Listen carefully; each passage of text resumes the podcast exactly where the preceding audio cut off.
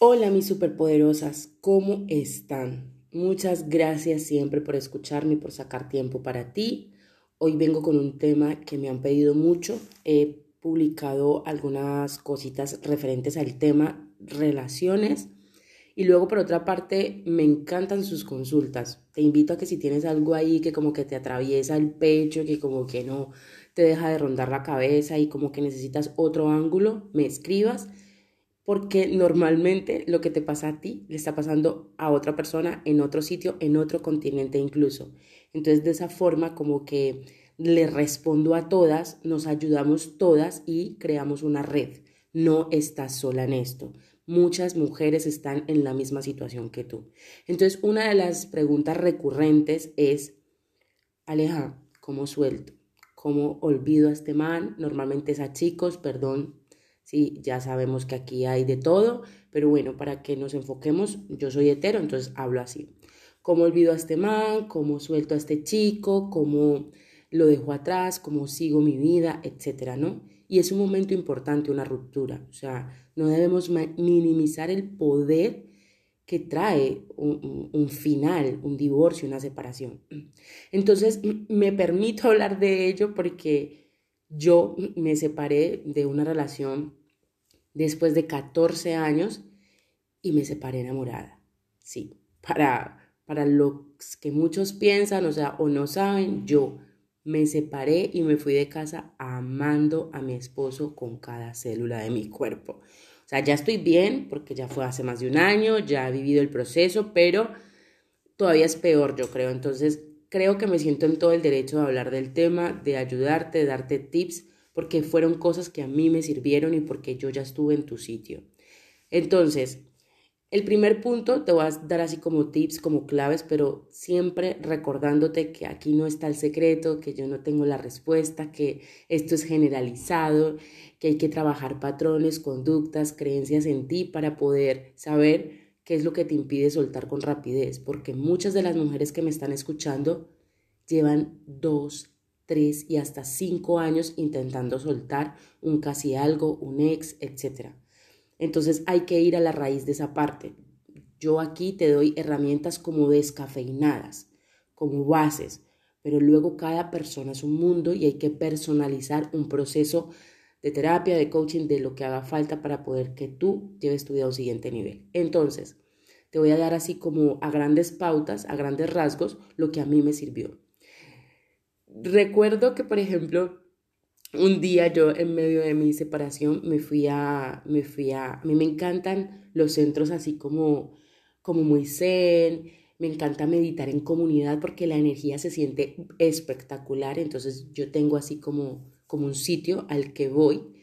Casi ahora, ahora mismo no he vuelto porque tengo mucho trabajo, porque estoy como adaptando mi vida a cambios, pero cuando recién empecé, empezó la separación, cuando recién yo me separé, eh, iba mucho, iba dos, tres veces a la semana, hacíamos yoga, biodanza, muchas actividades corporales, porque eso es uno de los tips que ya más adelante te cuento.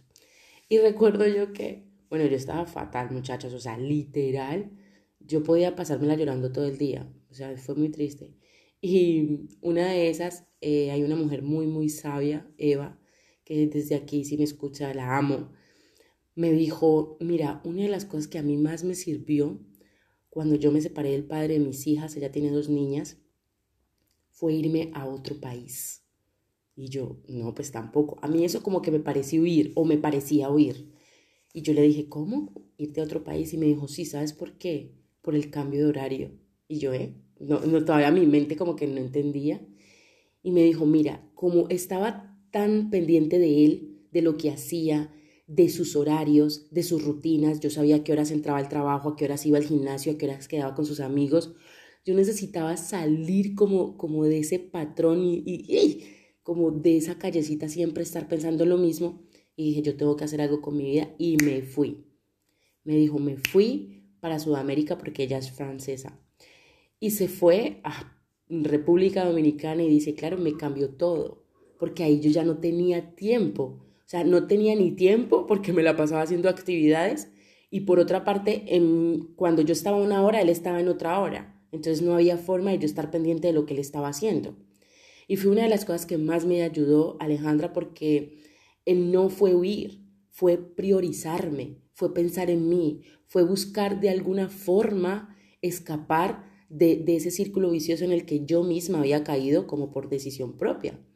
Entonces ella se va y cuenta que solo estuvo dos meses en, en Punta Cana, que volvió y dice, y volví con, con unas energías tan elevadas, como tan, tan inquebrantables, que empezó a trabajar en ella misma.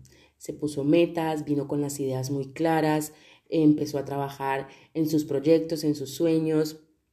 El calor siempre ayuda, no sé si en qué parte estás, frío, calor, pero el calor, la naturaleza, el monte, la playa ayuda muchísimo. Vale.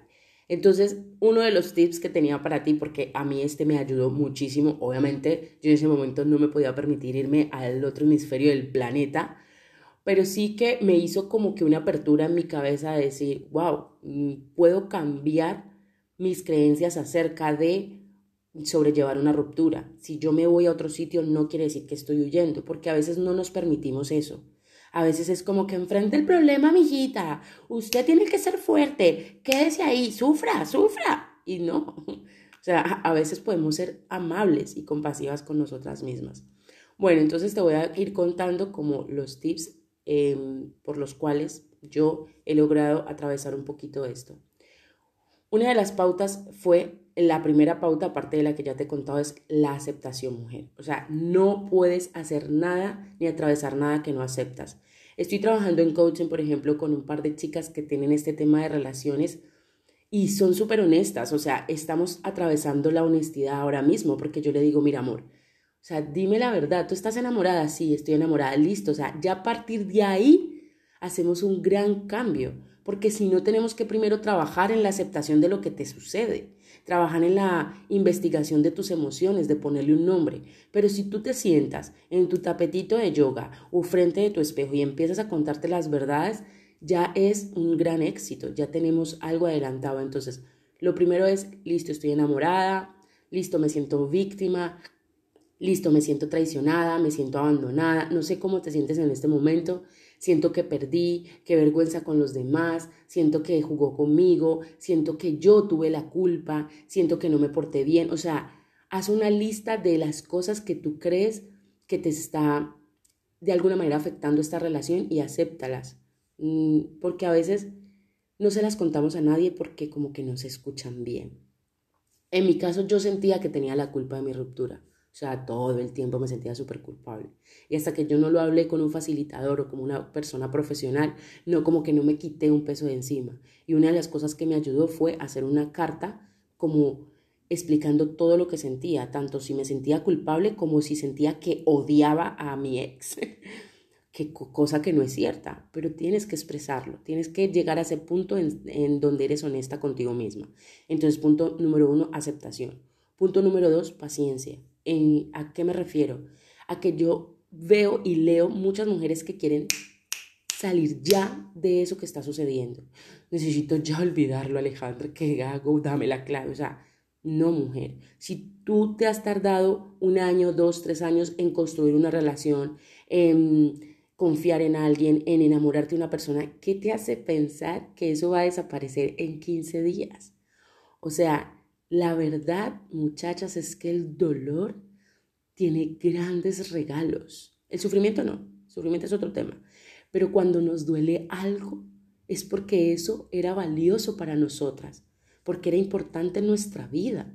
Entonces, ¿por qué tenemos que limitarlo, castrarlo, enterrarlo? O sea, una persona ha sido importante y nosotros ya queremos desaparecerla de nuestro ADN, de nuestros pensamientos, de nuestra memoria. No, mujer, honra lo que ha pasado, honra lo que han vivido juntos bonito, honra las partes de esa persona que, que te aportaron y que te sumaron. Odiándolo no lo vas a superar. Hay una frase que me encanta que dice, la mejor forma de olvidar a alguien es con un gracias. Porque si tú sigues enganchada a esa persona por rencor, resentimiento, culpa, lo que sea, sigues, sigues en una relación. Es que lo odio, Aleja, sigues en una relación. Me da igual si lo odias o lo amas, sigues en una relación. Entonces el primer punto es aclarar tus sentimientos hacia ello y sostenerte en ese dolor. Sea amable contigo, mm, o sea, sé, paciente, todo tiene su proceso, no quieras sacártelo ya, tranquila, acepta los pensamientos que llegan acerca de esa persona. Tercer tips, cuídate. Mirad, cuando nosotras estamos súper enamoradas, tenemos un montón de sustancias. De verdad que incluso dicen que el, amor, que el enamoramiento se puede crear en un laboratorio porque es como un montón de endorfinas, un montón de oxitocina, un montón de adrenalina, y son sustancias que sí se encuentran en nuestro cuerpo que las genera el hecho de estar enamoradas. Entonces se pueden crear. Claro, cuando a nosotras se nos quita eso, como que se nos quita eso que nos, ese estimulante que nos estaba generando todas esas sustancias químicas, al que nuestro cuerpo ya estaba como acostumbrado, me llamó, qué rico, me invitó a salir, qué bueno, vamos a ver una peli, ay, estamos haciendo el amor. O sea, nosotros estamos enamoradas, aceptémoslo, entonces nuestro cuerpo fabrica todo eso. Muchachas, de verdad, si esa persona no está, si esa persona deja de estar con nosotros, nuestro cuerpo deja fabricar eso y empieza a fabricar otras sustancias menos agradables, sustancias que nos hacen sentir cansadas, que nos hacen sentir que no tenemos hambre, que nos quitan el sueño, que estamos como, ay, como que... Y a mí me da una gracia porque nuestros padres anteriores decían, ay, eso se le quitan tres días, deje la bobada, se va a morir por eso. Pues sí, la verdad es que nuestro cuerpo funciona de esa forma. Entonces no te rechaces cuando sientes que, Alejas, que quiero dormir todo el día, duerme, de verdad, porque tu cuerpo lo necesita. O sea, biológicamente, físicamente estás atravesando un cambio importante. Entonces sé compasiva contigo, come bien, escucha tu cuerpo, aliméntate bien. O sea, si tu cuerpo te pide siesta, así está. Si tu cuerpo te pide, de verdad, no quiero hacer deporte ahora, no lo hagas.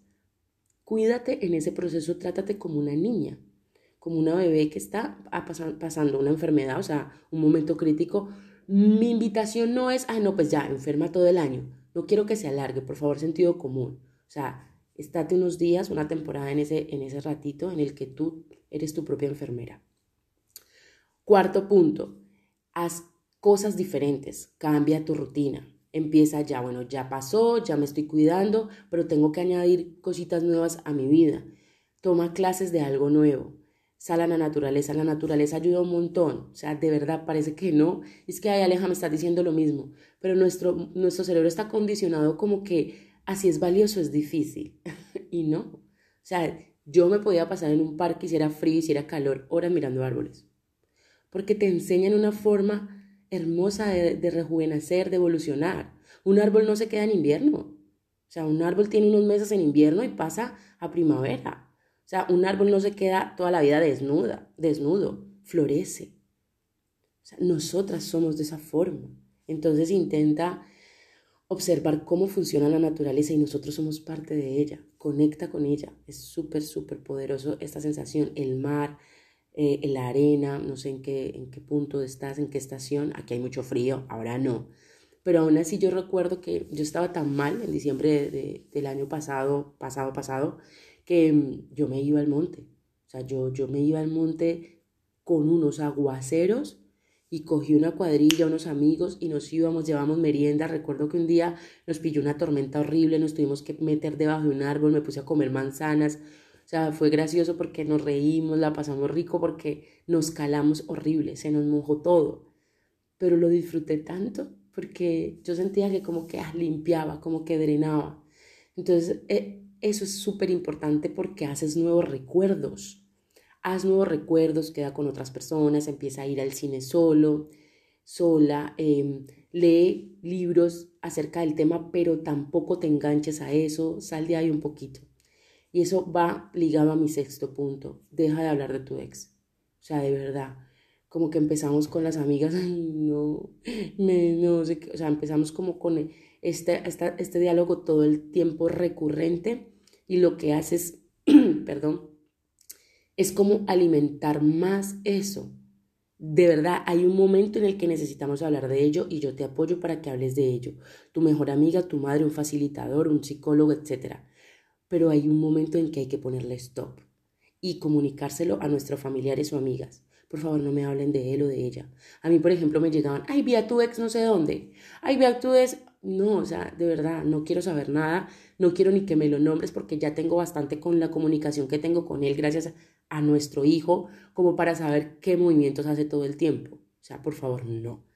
Porque la estaba pasando mal y entre menos supiera esa persona mejor.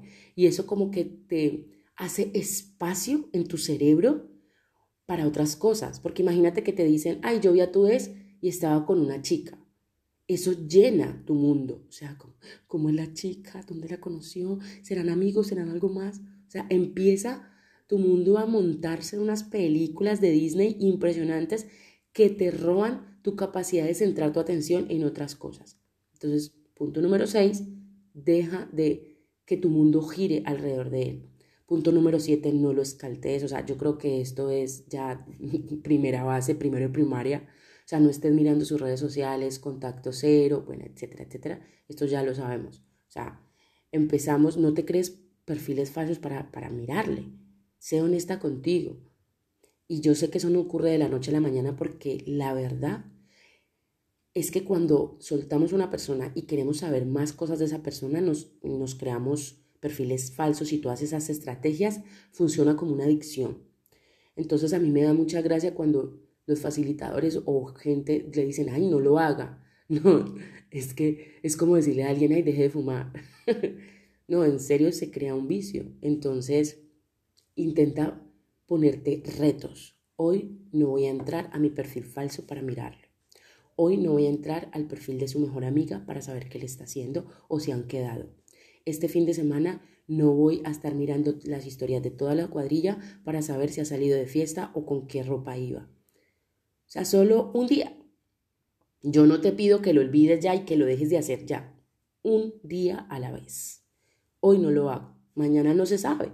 Hoy no lo hago. Si te parece mucho un día, por la mañana no lo hago. Porque yo tengo una amiga que eso era mañana, tarde y noche, todo el tiempo está comiendo, voy a mirar qué está comiendo, fue al gimnasio, voy a mirar con quién está en el gimnasio, con quién fue. Entonces es un poco tóxico, o sea, de verdad es tóxico, llamémoslo por su nombre.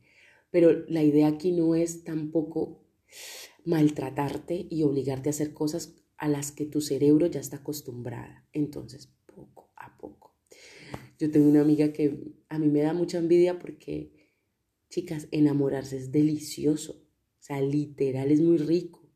No le cojas manía al amor, no, no, como que no rechaces de abrirte a conocer a otras personas por lo que te pasó. Enamorarse es una de las mejores cosas que te puede pasar en la vida y si algo le tengo yo que agradecer a mi ex, ha sido eso. El haber estado enamorada tantos años, el que él me enseñó eso, porque él me decía, ay, enamorarse es tan rico, si nos enamoramos qué rico y si no, no pasa nada. O sea, esa forma de fluir y esa seguridad en sí mismo fue lo que a mí en gran parte me enganchó y admiro mucho esa parte de él. Pero resulta que yo tengo una amiga ahora mismo que está loca, enamorada hasta los huesos, porque de verdad el amor, cuando estamos enamorados estamos locos. O sea, nosotros no pensamos mm, con, con, con razón, o sea, razonablemente nuestra razón desaparece, nuestro sentido común, o sea, de verdad, y estar en ese momento está bien no huyamos, no lo evitemos, disfrutemos del camino. Te vas a morir. y entonces experimenta el enamorarte. Ay, no, pues un amor de la vida. No, muchacha, hay muchas vidas, hay muchos amores. Entonces ella me dice que, que, que, que, que, incómodo estar así, porque tu mundo gira como alrededor de esa, de esa persona. Y yo le digo que qué rico y ella me dice, no, qué rico estar como tú ahora porque yo ahora estoy en un momento en el que yo me levanto y pienso en mí y me acuesto y pienso en mí. Obviamente está mi hijo, mis amigos, etcétera, pero a lo que quiero llegar es que yo giro alrededor de mi mundo. Yo soy el proyecto más importante de mi vida. Entonces yo todo, todo el día pienso en lo que me gustaría hacer, en cómo me gustaría sentirme.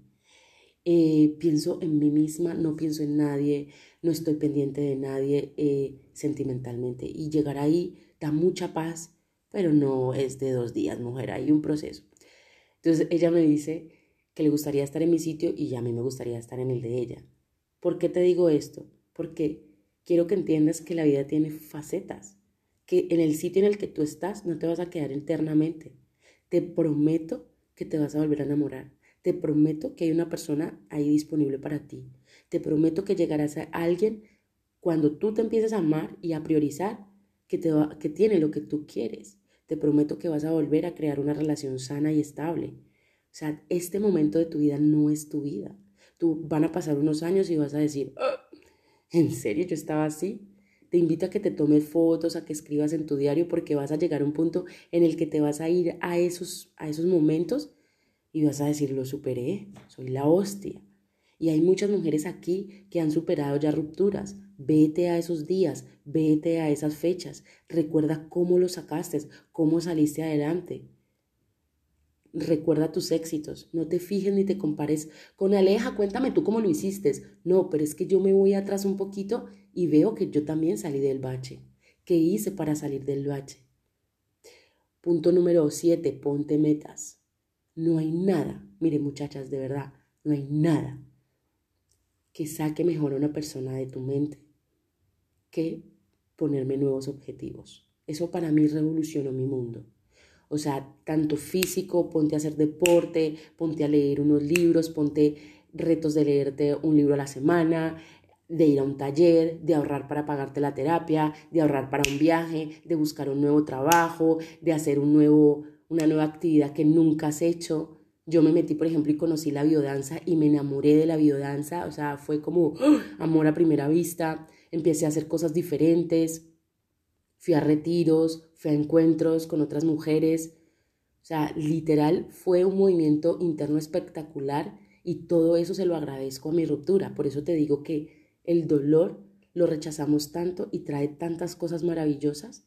Hay dos tipos de dolores, mujer. Uno el que te deja estática y el que te deja en el sufrimiento, y otro que te moviliza, que te activa hacia el progreso y hacia hacer cambios en tu vida. Mira, esto se está haciendo muy largo, hay más tips, voy a seguir hablando de este tema, si te gusta, escríbeme en redes sociales, en Telegram, Aleja me ayudó, Aleja estoy en este punto, Aleja lo escuché todo, Aleja voy a poner en marcha esto, lo que haga falta, o si te hace falta cierto punto, escríbeme y lo trabajamos porque no quiero quitarte más tu tiempo y como es tanta información, espero que, que como que la sientes, que la reflexiones y que vayas paso a paso. Por ejemplo, esta semana voy a cuidar de mí. Esta semana me voy a permitir hacer siestas largas, levantarme tarde. Esta semana voy a empezar a hacer otra actividad. Esta semana voy a hacer, voy a incluir la pausa. La pausa es eso de que voy un punto, estoy en el punto como de mirarle el perfil a él y no lo hago. Me detengo, respiro, pongo la mano en mi corazón y digo, no lo voy a hacer, voy a pensar en mí y lo que es bueno para mí. O sea, empieza a incluir pequeños pasos de los que te he contado aquí y, y vas, vas a ver el progreso, te lo prometo. Entonces es mucha información, no quiero llenarte. Mi intención aquí siempre, siempre es aportarte el máximo valor. Nos escuchamos en Telegram, nos leemos por Instagram y siempre, siempre sepas que eres inmensamente poderosa y que vas a salir de esto. Gracias por escucharme, mujer.